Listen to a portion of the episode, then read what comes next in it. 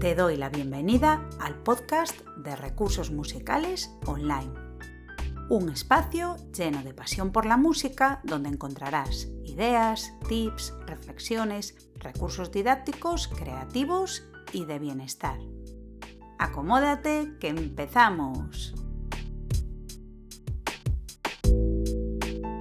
Uno de los aspectos que para mí tienen más importancia dentro del aula de música es el plano de la gestión, de la organización y de la planificación. Hace un par de episodios estuve hablando acerca de la planificación y también sobre algunas claves que pueden ser importantes a la hora de conectar dentro del aula. Como todo esto es un tema que me parece súper importante y que creo que algunas veces dejamos de lado, principalmente porque habitualmente vamos con el tiempo en los talones, nuestra mayor ocupación es reunir actividades, juegos, canciones, dinámicas, pues eso, que muchas veces no prestamos atención a aspectos de planificación que verdaderamente pueden aligerarnos muchísimo la labor de presentar las propuestas y las actividades. Si nos sigues en Instagram, si no es así, tienes el enlace en la descripción de este episodio, sabrás que hace algunos días compartí siete errores a evitar dentro de la sesión de música.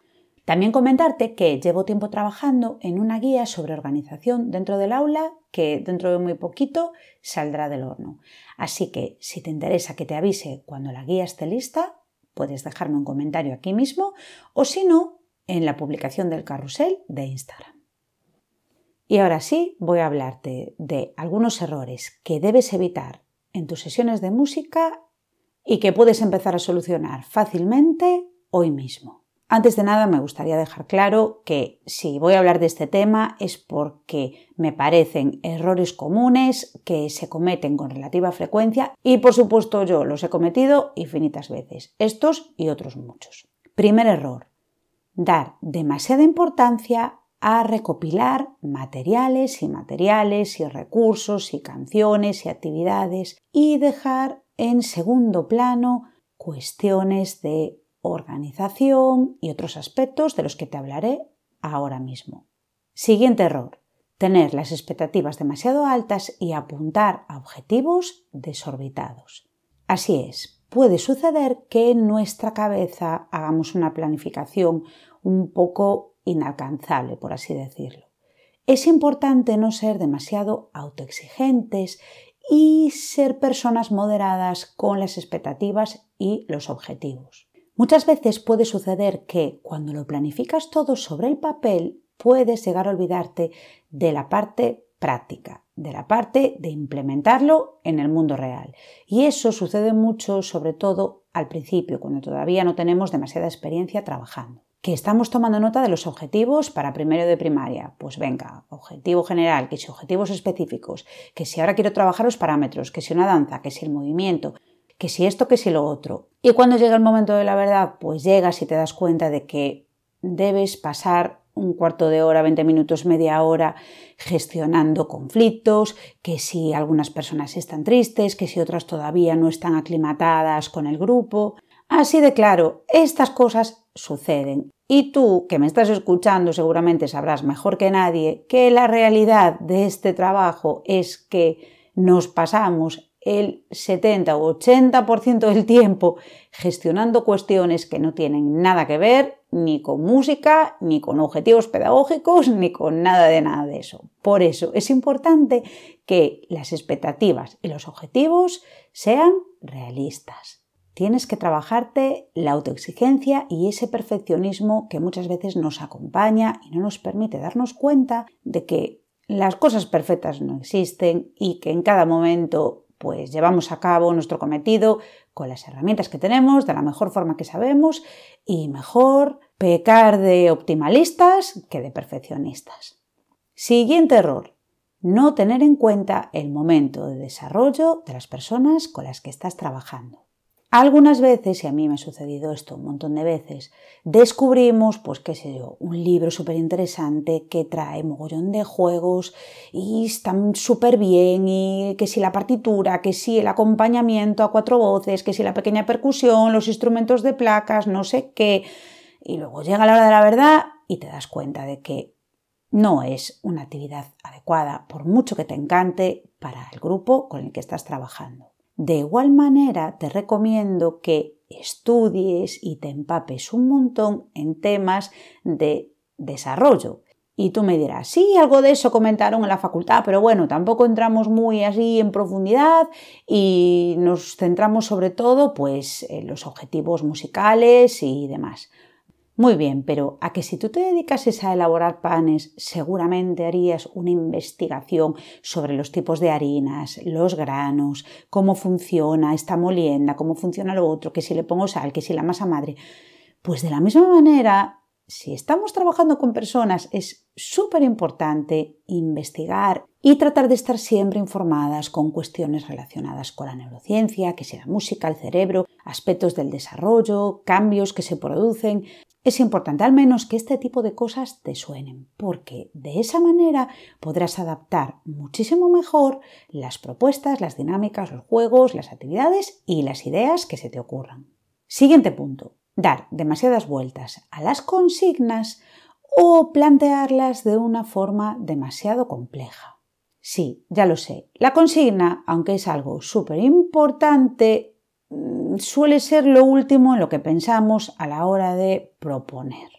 ¿Qué sucede? Que introducir la planificación de la consigna dentro de nuestro planning de sesión puede librarnos de tener que repetir la explicación, volver a repetir la explicación, darnos cuenta de que, oh, de horror, ya hemos repartido los materiales y la consigna no está dada o no hemos dado la consigna adecuada y eso es un caos del copón.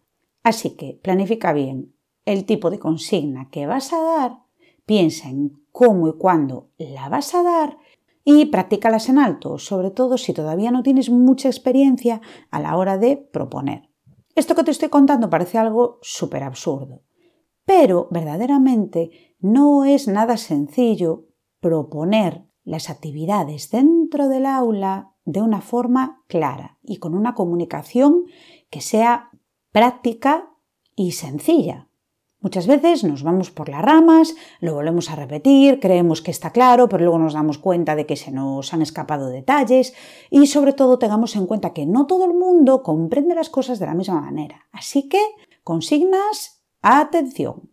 Siguiente error, no tener en cuenta el espacio. Y cuando hablo del espacio no me refiero solamente al espacio físico del aula o del mobiliario, que también es muy importante, sino también al espacio personal. Sobre todo en las primeras semanas, el espacio personal es sumamente importante. Y debes tomarte un tiempo para conocer a cada persona para saber cómo debes comunicarte con ella y cómo debes tratarla del modo más respetuoso posible. Siguiente error. Utilizar demasiados materiales o materiales que no son apropiados.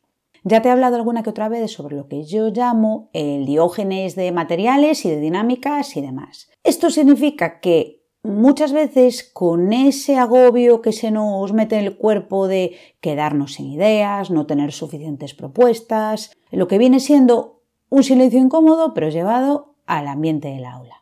Pues bien, muchas veces con esa ansiedad que nos produce quedarnos sin saber qué hacer, podemos llenar el aula de materiales y materiales y materiales que muchas veces no nos hacen falta, e incluso materiales que es que no es que no hagan falta, es que no son ni apropiados ni, ni necesarios. Recuerda que una de mis frases favoritas es menos es más. Y esto no significa que pues como no sabemos qué hacer, pues no hacemos nada y así menos es más. No. Esto significa que en muchas ocasiones, con muchos menos materiales, con muchos menos elementos en juego, podemos llegar a alcanzar nuestros objetivos de una manera más sencilla y mucho más gratificante. Y además, de esto ya te he hablado en otras ocasiones, sobre todo en los contenidos que tengo sobre creatividad musical, por aquí traeré episodios acerca de ese tema también, tienes muchísimos más recursos en tu interior de los que crees. Algunas veces simplemente hay que dejarse llevar, tirar del hilo y no tener miedo a esa incertidumbre que se crea cuando no tenemos todo planificado. Te lo digo yo, que era de las que tenía que tener hasta la última coma apuntada y si no podía llevar a cabo todo lo que tenía en mente, se mascaba la tragedia. Esto, por supuesto, no es nada saludable. Guiño, guiño al punto del perfeccionismo, la autoexigencia del que te hablaba al principio. Siguiente error, y con este ya casi vamos terminando. Olvidar que el momento del día y el ambiente pueden condicionar tu planificación. O lo que es lo mismo, a última hora de la mañana, con hambre o después de la comida yo no puedo pensar ni en ostinatos rítmicos, ni en melodías, ni en bailar, ni en gaitas. Ya sé que muchas veces tenemos que comernos con patatas un horario que no es adecuado o, que nos pone muy complicado poder llevar a cabo nuestros objetivos. Pero es lo que hay. Así que lo que te recomiendo es que asumas cuanto antes que el horario no es el mejor y el ambiente tampoco es que sea un camino de rosas y adaptes en la medida de lo posible tu planificación a lo que se pueda.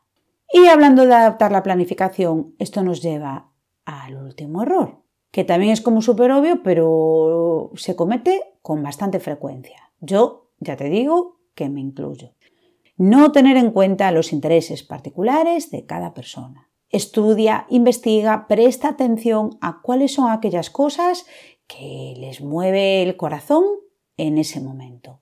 Trata de adaptar tus actividades a esos intereses y los tendrás en el bote. Como digo siempre, esto no significa que tengas que tirar por tierra toda tu idea o tu planificación, pero investiga cuáles son aquellas cosas que interesan. Tendrás muchísimo ganado. Y hasta aquí estos errores que creo que la gran mayoría hemos cometido. Si no es tu caso, te felicito porque me parece súper complicado no caer en alguna de estas cosas y que verdaderamente pueden tener muy fácil solución.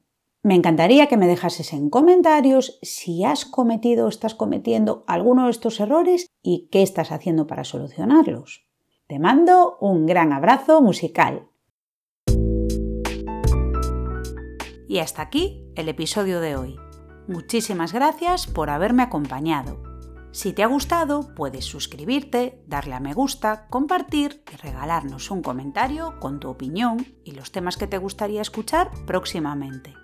También puedes encontrarnos en las redes sociales. Te deseo mucha música feliz y nos vemos muy pronto.